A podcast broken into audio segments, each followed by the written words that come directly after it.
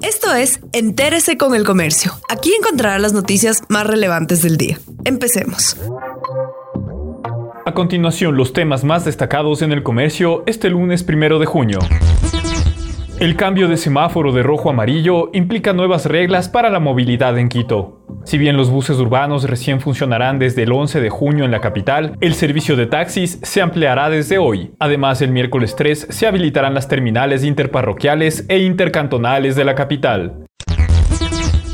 Los niños han encontrado la forma de entretenerse en medio del confinamiento. Idear nuevas formas de entretenerse ha sido el reto de los niños en confinamiento. Tras casi 80 días encerrados en casa, sus familias han acoplado espacios de juego en las salas incluso. En Ecuador, 4,3 millones de chicos de 0 a 12 años celebran su día hoy. Especialistas recomiendan el juego como una herramienta fundamental para su desarrollo integral durante esta emergencia por el COVID-19.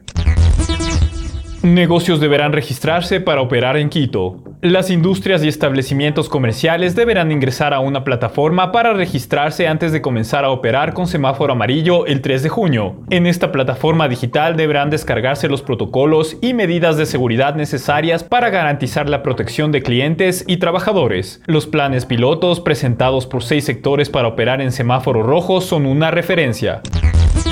El Ejecutivo alista veto a leyes urgentes. El 15 de junio vence el plazo para que el presidente Lenín Moreno sancione o vete las dos leyes urgentes en materia económica para mitigar el impacto a causa del coronavirus. Desde Carondelet se descarta incluir nuevos impuestos. Mientras tanto, la Asamblea se desmarca de las medidas económicas definidas hasta ahora. Las leyes de apoyo humanitario y de las finanzas públicas fueron aprobadas con los votos de Alianza País, Creo e Independientes hace dos semanas. En medio del confinamiento, los sindicatos realizaron manifestaciones para exigir un veto a los artículos sobre flexibilidad laboral y analizan seguir con estas acciones.